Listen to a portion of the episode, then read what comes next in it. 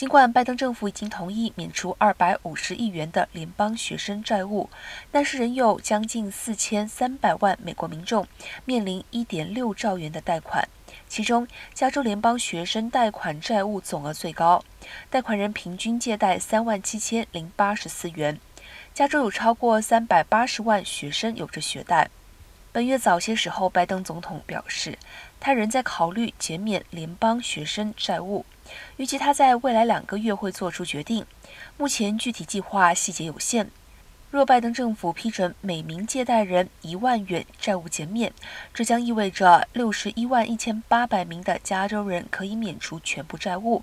近七十六万五千人的债务将减少四分之一至二分之一。